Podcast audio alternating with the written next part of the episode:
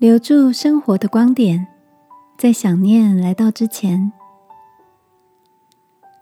晚安，好好睡，让天父的爱与祝福陪你入睡。朋友，晚安。今天的你一切都好吗？周末午后，小侄子和小侄女很兴奋的跟我分享了他们花了两个下午。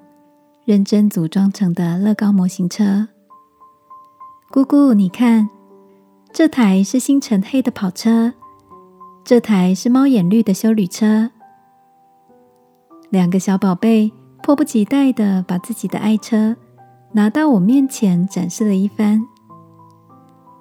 我一边称赞他们，一边感染了这份充满成就感的喜悦。大哥说。带着两个小朋友一起专注的做一件事，除了能训练他们的手眼协调和逻辑能力，心也跟着沉静下来。大嫂说，这段时间她试着把荒废许久的练字本拿出来，抄写自己一直很喜欢的箴言，用书写来沉淀心情，效果挺不错。听着家人们的分享，我相信他们所做的这一切，在疫情结束后，都将成为闪闪发光的美好回忆。亲爱的，最近的你做了哪些看似微小，却能让心情充满宁静的事呢？处在未知的压力下，你是否也感到？心情忧闷、烦躁。今晚，我想跟你分享一个让心情放松的秘诀。你们得力在于平静和信靠。当我们学着仰望天赋，就能找回心情的平静。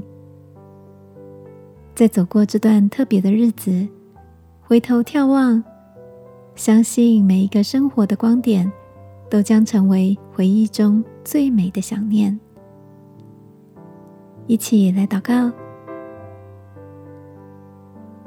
亲爱的天父，在这个特别的时光里，我愿意学习安静，信靠你，让平稳成熟成为未来对这段日子的注解。